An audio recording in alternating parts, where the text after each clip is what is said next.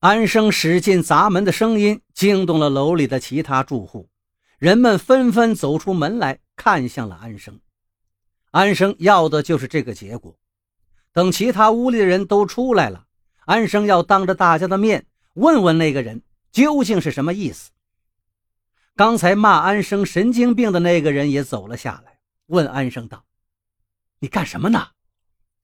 安生把经过跟大家伙说了，没想到这些人的神情一下子变得惊惧起来。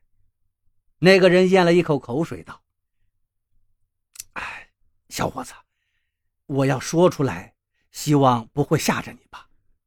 这个屋子里的人在一个月前就出车祸死了呀。安生倒吸一口凉气，问道：“死死了？”那个人肯定的点点头。安生看着大家，所有人惊悚的表情已经告诉他，这是一件多么恐怖的事情。就在这时，安生忽然瞥见。房门的旁边还贴了一张水电费的催缴单，上面的名字差点没把安生唬得晕过去。张一民，安生吓得连水桶也不顾上拿了，跑下楼去，骑上自行车就跑。这一夜的恐惧自不待言。好不容易熬到了天亮，安生又去了小南街十二号找李东，想问个究竟。而那个叫李东的人一见到安生，竟然尖叫起来：“鬼呀！”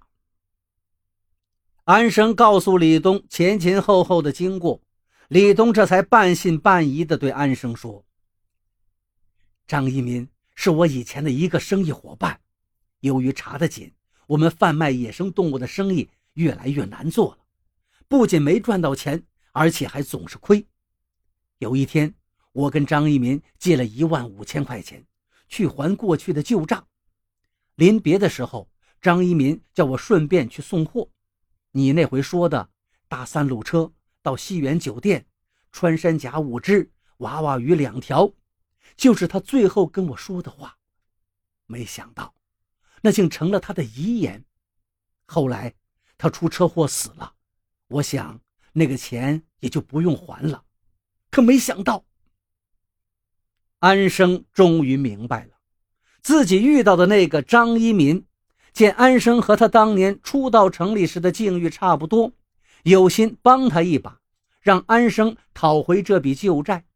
可是安生却被钱蒙了眼，贪了不该贪的财，故此张一民来找他算账了。怀着惊惧而又敬畏的心情。安生去买了一束鲜花，还有一瓶酒，一路问着，找到了契源。原来，这是西城公墓的另一个名字。没花太大功夫，安生就找到了张一民的五十四号墓碑。他用小刀在墓地上掘开一个小洞，把那一万五千块钱掩埋了进去，然后敬上鲜花，撒上了酒。又恭恭敬敬地鞠了三个躬，仓皇离开了。为了给自己压惊，安生找了个地方喝酒，当然不会去护城河边那个小酒馆了。那个地方他是绝对不会再去了。这一晚上的酒，安生喝得也很不自在，他总感觉张一鸣会突然出现在他身后。深夜，当安生回到寝室，推开门，打开灯。他惊呆了，在他床头的小柜子上摆着一叠钱。安生颤颤巍巍拿起来，浑身哆嗦个不停。他不敢数，其实也不用数，他知道那一定是三千块。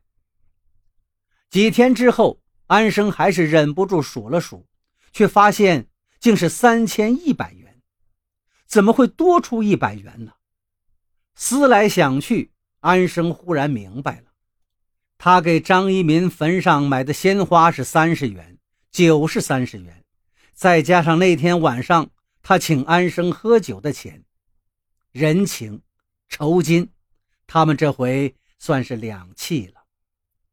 安生背叛了张一民的好意，张一民不屑交他这样的朋友。